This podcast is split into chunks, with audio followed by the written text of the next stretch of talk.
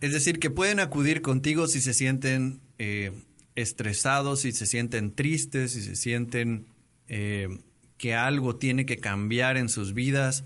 Para eso es la terapia, para poder aceptar esos cambios y llevar a un rato de reflexión para llevarlo de la mejor manera mediante ayuda profesional. Así es, siempre, siempre con ayuda profesional.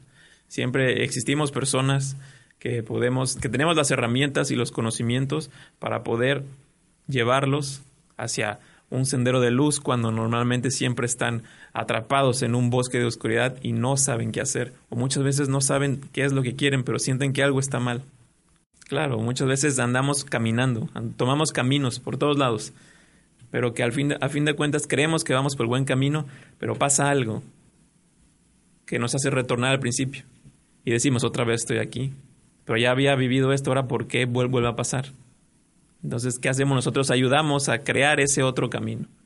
Ayudarlos a que ellos mismos creen ese otro camino, escriban su propia historia y no dejen que los problemas sean los que dominen su vida. Claro, siempre un tercero siempre va a ser como que esa balanza, esa, esa nueva visión que te va a permitir poder adentrarte a otras alternativas que tal vez nunca habías pensado y que te van a solucionar. Y no solo es para un, para un problema, las personas que van, sí, terminan resolviendo un problema, a veces salen otros que dicen quiero seguir y se vale, pero también si solo van por un problema, esas mismas herramientas ya van a tener nuevas formas de aplicarlas a otros problemas que aparezcan en su vida.